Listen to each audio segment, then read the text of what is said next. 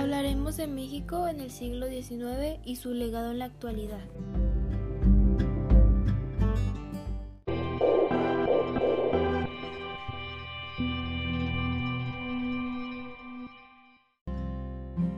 Tras el término de la consumación de la independencia, México carecía de experiencia y experimentó un gobierno similar al de los Estados Unidos, gobernando con un sistema liberal conservador.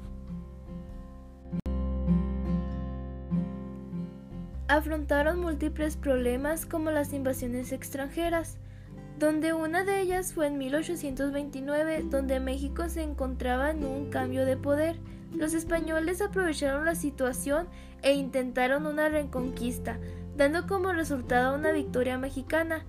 Otra fue en 1836 al proclamar una nueva constitución centralista conocida como Siete Leyes. Provocó autonomía de los tejanos, que estaban unidos a México mediante un pacto federal desde 1824. Y como mencioné, al perder autonomía, se creó la Guerra de Texas, dando como resultado aceptar la independencia de Texas mediante Tratado de Velasco.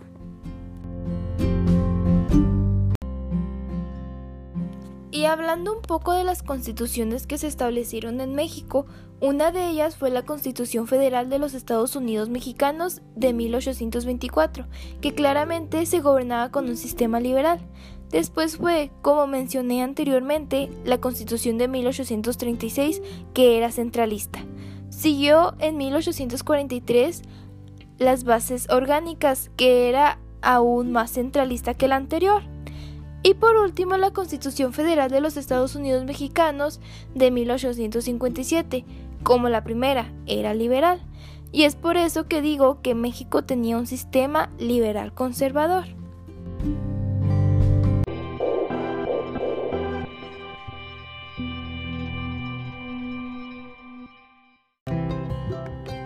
Ahora conversaremos de lo aprendido o de qué nos sirvió este periodo de conformación.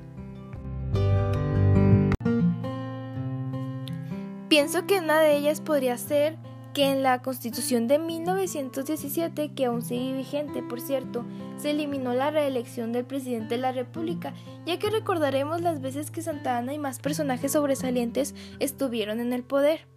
Aprendimos a ser más organizados en cuanto al sistema político y social.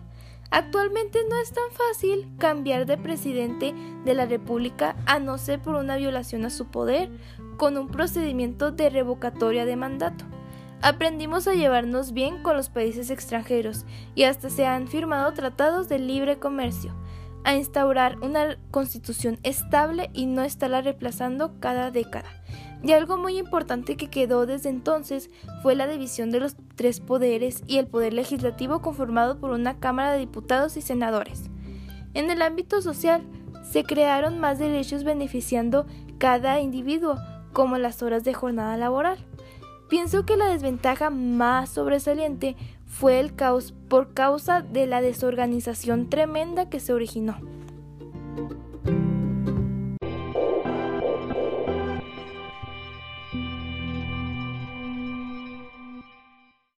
Gracias por su atención y díganme, ¿ustedes qué opinan?